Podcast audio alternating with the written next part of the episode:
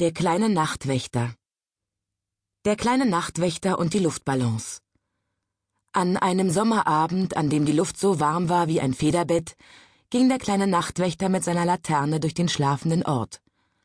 Alles schien wie immer zu sein.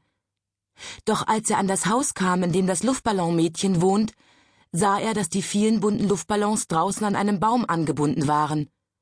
So ein Leichtsinn, brummte der kleine Nachtwächter. Wenn es Regen gibt, werden sie nass. Und er beschloss, die Luftballons ins Haus zu tragen. Aber weil er sie alle auf einmal losband, geschah etwas Merkwürdiges. Die Ballons hoben den kleinen Nachtwächter sachte vom Boden weg und stiegen mit ihm in die Luft. Oh, rief der kleine Nachtwächter, halt! Doch da schwebte er auch schon mindestens drei Meter über der Erde. Immer höher trieben die Luftballons und es dauerte nicht lange, da schwebte der kleine Nachtwächter über den Dächern der Häuser. Zuerst hatte er natürlich ein bisschen Angst, aber dann machte es ihm Spaß, so dahin zu segeln und die Welt aus der Höhe betrachten zu können. Von oben sah alles sehr klein aus. Die Bäume, die Gartenzäune und die Katzen, die über die Dächer spazierten.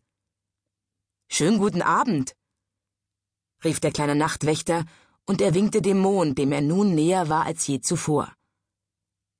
Aber als der kleine Nachtwächter eine Weile dahingeschwebt war, wollte er gerne wieder auf die Erde zurück. Doch so sehr er auch zappelte und strampelte, er blieb in der Luft. Da wurde er traurig und er weinte so viele Tränen, dass die Blumen glaubten, es regne. Als endlich die Morgendämmerung kam, wachten die Leute auf. Sie wuschen sich den Hals und die Ohren, und dann gingen sie hinaus, um nach dem Wetter zu sehen. Oh, große Not! rief die Blumenfrau.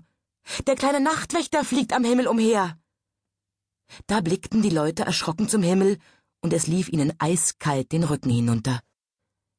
Doch das Luftballonmädchen wusste Rat.